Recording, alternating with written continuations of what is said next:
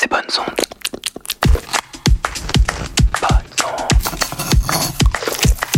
Bonnes ondes. Hmm. Chers auditrices, chers auditeurs, bienvenue sur Bonnes Ondes. Chaque semaine, je vous présente une gourmandise radiophonique qui, je l'espère, comblera vos oreilles affamées. Au moins jusqu'à la prochaine fois.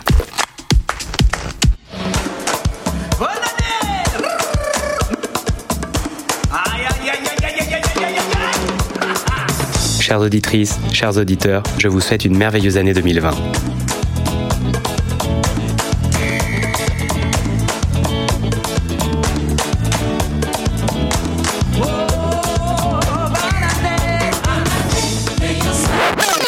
Oula, oula, pardon, pas trop fort. Ça doit cogner un petit peu ce matin. Alors ok, j'ai bien conscience que vous ne devez pas être très nombreux à avoir les idées claires, il est que 9h, mais c'est pas grave.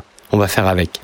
Vous fermez les yeux et gardez juste les oreilles ouvertes, sauf si vous conduisez bien sûr, et vous allez vous laisser emporter par la mer et le doux bruit des vagues. On va écouter un épisode de la très belle série de podcasts d'Anouk Edmond et Virginie de Rocchini nommée Maison Mère. Allez, on parle pas trop fort et on se laisse réveiller par bonnes ondes.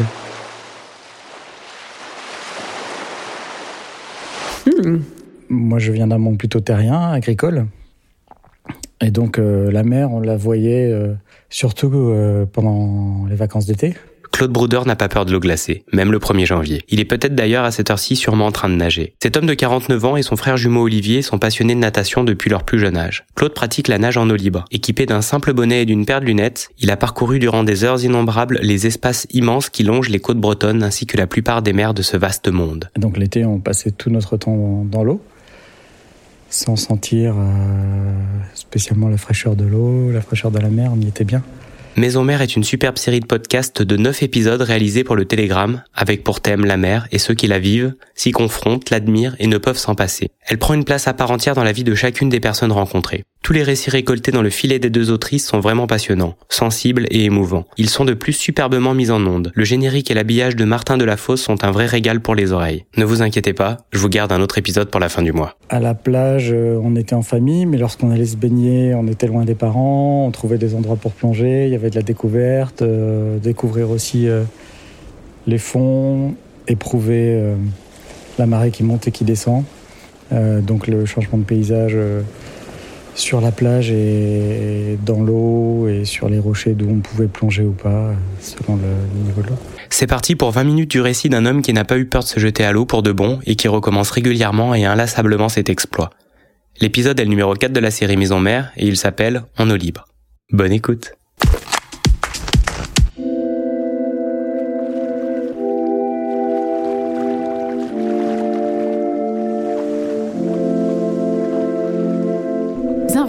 Maison Mère, un podcast qui vous raconte des histoires où la mer prend toute la place. Nous avons découvert Claude Brouder à l'écran, dans un court métrage sobrement intitulé Mer. Il n'y a aucun mot dans ce film, juste un homme qui nage jusqu'à une île, loin de tout. Et puis la houle se lève, le jour décline, et on suffoque avec lui. Ce film a été réalisé par le frère jumeau de Claude Brouder, qui s'appelle Olivier. Pendant le tournage, Claude a passé environ 3 heures par jour dans une eau à 12 degrés. Il dit qu'il a souvent été proche de la syncope.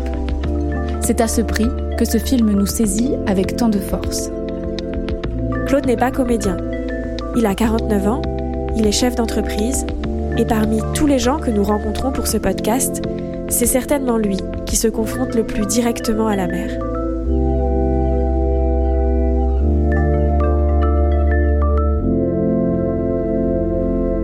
Dans la Bretagne, d'où moi je viens, euh, il y, avait deux types de, professions. euh, soit on est de la terre, soit on est de la mer. Et donc de, deux types de, de, de rapports au, au monde, en fait. Euh, moi, je viens d'un monde plutôt terrien, agricole.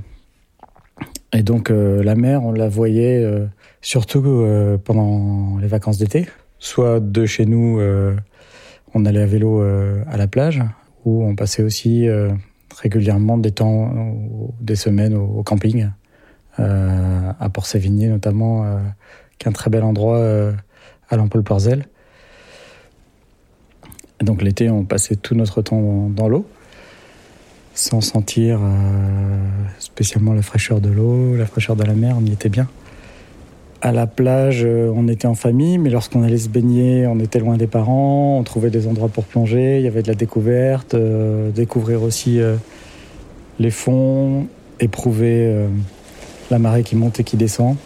donc le changement de paysage sur la plage et dans l'eau et sur les rochers d'où on pouvait plonger ou pas, selon le niveau de l'eau, de la mer. Et voilà, donc c'est un rapport très ancien et vraiment lié depuis toujours au plaisir.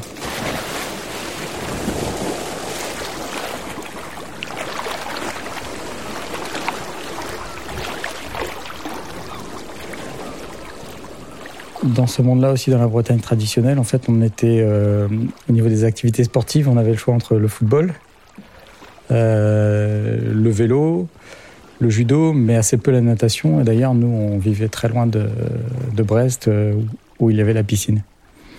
Et dès qu'on a eu l'occasion de débuter la natation, c'est-à-dire quand on était en, pension ici au, au lycée Charles de Foucault à Brest, on a débuté la natation euh, tous les mercredis après-midi. Et puis, euh, pendant les études supérieures, moi, j'ai commencé à faire du triathlon. Et puis, euh, après avoir terminé ce que je voulais faire en triathlon, j'ai commencé à ne plus faire que de la natation. Cette pratique de la natation en mer, je l'ai découverte avec mon frère Olivier. Et puis ensuite, la pratique de ce qui se rapproche de l'eau libre, c'est-à-dire euh, la pratique de la natation longue et sportive, euh, éventuellement en compétition euh, en mer, donc sur des longues distances. je l'ai débuté lorsque je faisais du triathlon et puis ensuite plus particulièrement avec un ami qui, qui s'appelle Pierre et qui, une année, a eu tout d'un coup une, une idée folle qui était de rejoindre euh, l'archipel des Glénans euh, à la pointe de Trévignon euh, à la nage. Voilà, donc c'est une aventure qu'il m'a proposée. Je dis aventure parce que c'était à l'époque, ça nous semblait tellement long, unique comme expérience que c'était effectivement une, une réelle aventure. Ça fait 12 km entre l'île de Pinfret et, et, la pointe de Trévignon. 12 km, moi je nage à peu près à 4 km heure ça fait au minimum trois heures dans l'eau. Comme c'était une première expérience, on a, vraiment, euh, on est parti au mauvais moment, on avait mal étudié la marée, on avait un fort courant contraire au départ. Et donc, on, y a vraiment euh, passé du temps. En fait, on a passé quatre heures euh, dans l'eau. vraiment, on ne faisait qu'un avec, avec la mer. Par exemple, à un moment, des mouettes sont venues nous, nous manger les pieds.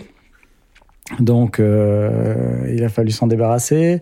À un autre moment, on a croisé deux dauphins qui nageaient à peu près à 25, 25-50 mètres de nous. On les voyait vraiment bien. Euh, et pour moi, c'était le début en fait d'une relation vraiment très étroite et assidue avec euh, avec la mer. On n'a besoin d'aucun outil, d'aucun appareil. le bonnet, les lunettes, euh, et on y va, on se lance. On se lance dans un environnement qui, qui malgré tout, même si on l'a bien étudié, même si on a bien étudié les courants, même si on a bien étudié les marées pour partir au bon moment, euh, même si on l'a bien regardé en superficie euh, avant d'y plonger, bah on ne le connaît pas. En tout cas, moi, je ne suis pas pêcheur, je ne fais pas de chasse sous-marine. tout ce qui m'intéressait, la natation et, et on, nage fréquemment dans, ou je nage fréquemment dans des environnements euh, dans lesquels il y a peu de visibilité. Ici en Bretagne, la visibilité euh, sous l'eau n'est pas, n'est pas extraordinaire. Et donc on nage au-dessus d'un espace qui est inconnu.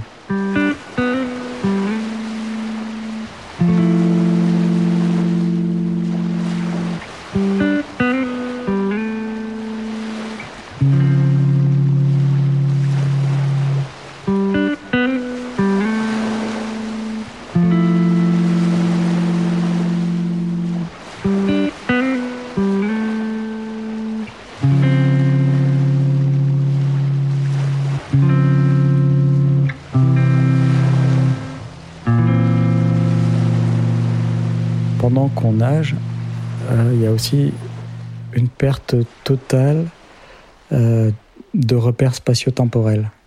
C'est-à-dire que par exemple, sur cette traversée entre Pinfret et Trévignon, quand on se trouve à peu près à mi-chemin, donc 6 euh, km, comme on a la tête au niveau de la surface de l'eau, eh bien, la portée du regard est très réduite.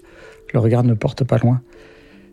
Et donc, à un moment, on ne sait plus à quelle distance on est du départ, c'est-à-dire à quelle distance on a nagé, et à quelle distance on est de l'arrivée, puisqu'on ne voit plus que de la mer. Grande impression de, de sérénité. Et puis en même temps, euh, d'inquiétude. En tout cas, l'inquiétude, on peut la ressentir si les conditions euh, de mer changent. Si on se retrouve dans une, dans une forte houle, euh, dans un vent qui, qui monte, ce qui m'est arrivé aussi à plusieurs reprises. Euh, là, il peut y avoir une inquiétude, puisqu'on évalue mal la distance qui nous sépare de, de, la Terre et donc du refuge.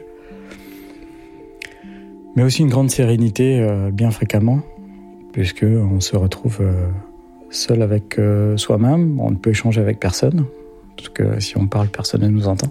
Euh, on peut, à ce moment-là, soit laisser partir son, esprit, donc c'est un, dépaysement spirituel, soit se concentrer sur la nage, les mouvements, auquel cas on oublie vraiment tout. Et j'ai des amis qui pratiquent du zen, le zazen, que je ne pratique pas du tout, mais l'expérience, les sensations, ce dont il me parle, euh, me font penser vraiment à, ce que je retrouve dans la natation, sur des longues distances, euh, des temps indéfinis, euh, un oubli de soi. tout ça explique pourquoi, en tout cas moi je recherche à ce point-là cette expérience pourquoi aussi c'est un tel, euh, un tel dépaysement et puis une expérience euh, totale et vraiment, euh, vraiment entière, c'est-à-dire un bouleversement des sens, un, exercice physique incroyable. Dans cet exercice-là, l'exercice des muscles du corps, et puis aussi le, la résistance au, froid, donc l'expérience du froid, qui est une expérience très forte aussi, et qui explique que même après, en étant sorti de l'eau, euh, après avoir nagé une heure ou, deux heures en, maillot de bain, euh, l'expérience continue par euh, la sensation de froid, les tremblements. Et je pense qu'il faudrait l'étudier au niveau des hormones, mais on a une très forte, il doit y avoir une très forte émission d'adrénaline. quand on sort de l'eau, en fait, en gros, même si on a très froid, on se sent un peu Superman. Voilà.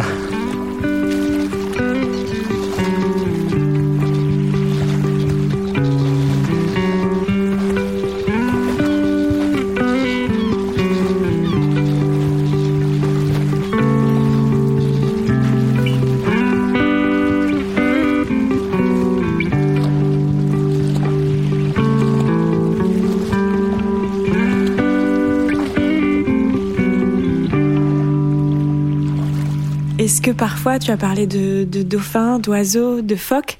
Est-ce qu'on se sent un peu comme un intrus? Euh, Non, moi je trouve au contraire qu'on euh, a l'impression d'y trouver euh, une forme de place, une place dans le, dans le monde. ce qui est certain, c'est que comparativement aux phoques ou aux dauphins, on se sent très très lent. Et donc, bah, comme toute activité en lien avec la nature, euh, on se sent avant tout euh, humble et euh, tout petit, mais aussi pas, seulement. on se sent surtout comme faisant vraiment partie de, cet environnement-là, sans crainte.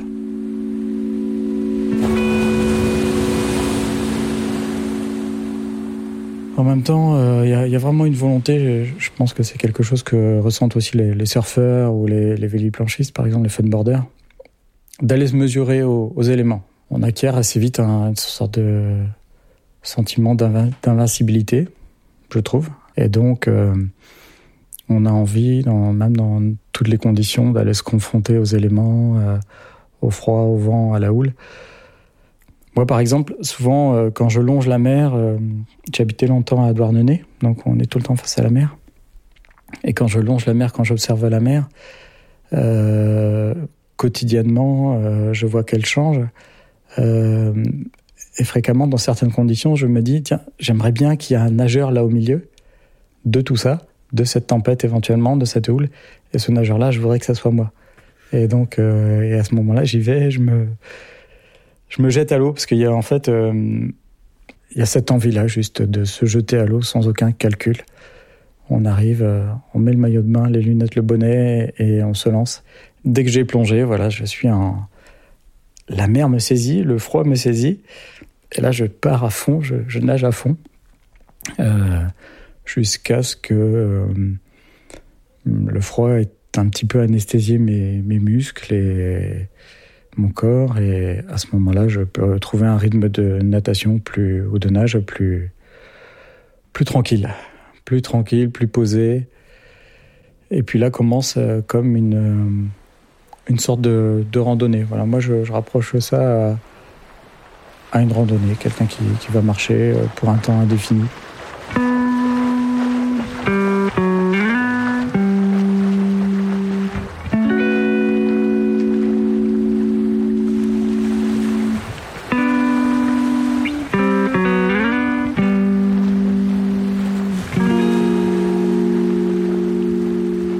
Des intérêts en fait euh, de, la natation telle que je la pratique, c'est de, rejoindre euh, des, îles au, continent. Donc euh, tout à l'heure je parlais de ce qu'on avait fait avec l'ami Pierre. Là, c'était donc de Pinfret à, à la pointe de Trévignon. Bon, c'est quelque chose qu'on a fait très fréquemment ensuite, dans le même esprit ou non, le même type d'expérience.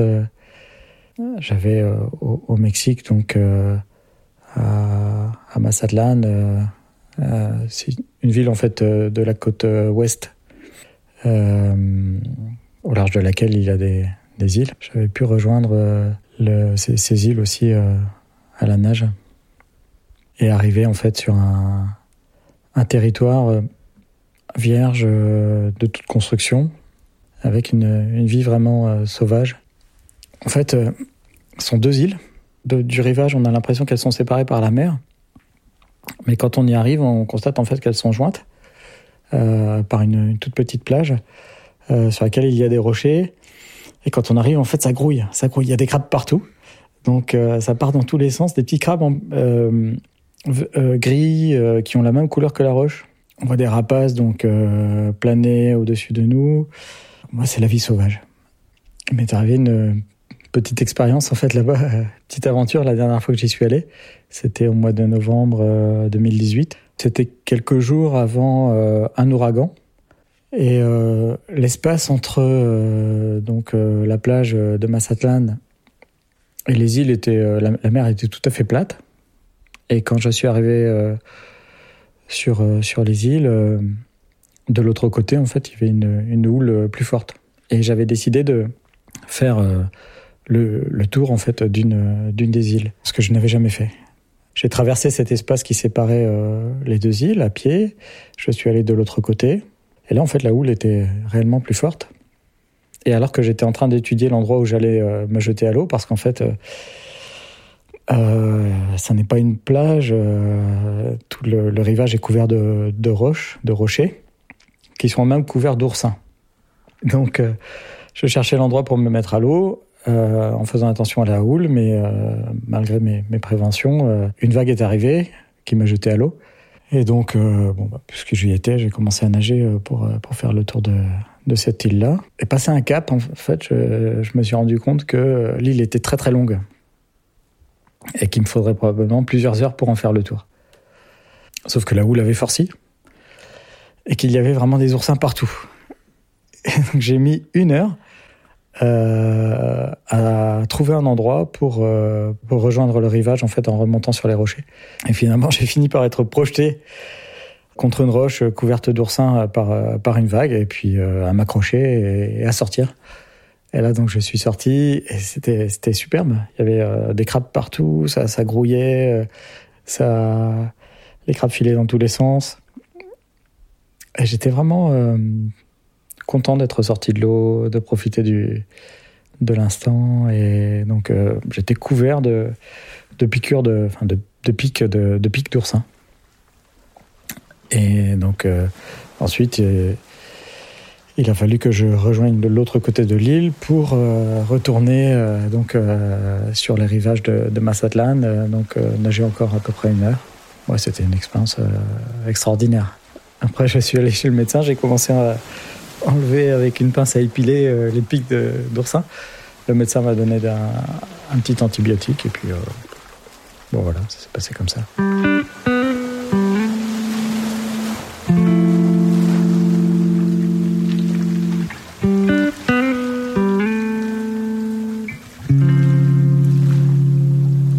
ça t'arrive souvent de nager euh, dans des endroits que tu connais pas du tout et où tu n'as pas pu avoir de, renseignements euh, sur la faune, sur les courants euh. ça, arrive assez, assez régulièrement. Comme le ferait n'importe qui à ma place, j'observe en fait la mer avant d'y aller. J'essaie d'identifier les courants. Si je peux, je, questionne les, personnes, les riverains, euh, ou les, locaux. Et je leur demande euh, s'il y a des requins, euh, ce genre de choses. Et puis si les réponses sont assez rassurantes, j'y vais. La natation, en fait, dans ce cadre-là, ça sublime, ça sublime mon quotidien et puis les voyages. Ça me permet d'associer à chaque, à chaque endroit où je suis allé une expérience très forte. Et donc, ensuite, la représentation de paysages, euh, paysages mentaux euh, inhabituels, euh, exotiques, et, et, pouvoir se replonger dans ces paysages, en fait, au quotidien, c'est vraiment une chance. Donc, finalement, la, natation ou nager en mer, comme ça, mais je pense pour tous ceux qui la pratiquent, c'est un mode de vie. C'est un mode de vie, euh, un mode de vie qui euh, auquel on se, on, se rattache ou auquel on peut revenir en permanence, c'est-à-dire en, le pratiquant, d'une part, et puis d'autre part en, se souvenant de, des très bonnes expériences euh, vécues.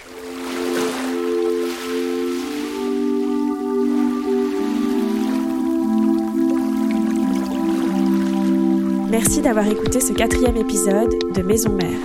Le film Mère, réalisé par Olivier Brouder, dans lequel vous pourrez voir Claude nager dans l'archipel de Molène, est accessible en ligne. Rendez-vous sur la page de Maison Mère pour en savoir plus. Un podcast de Virginie de Roquigny et Anouk Edmond. Habillage sonore, Martin Delafosse.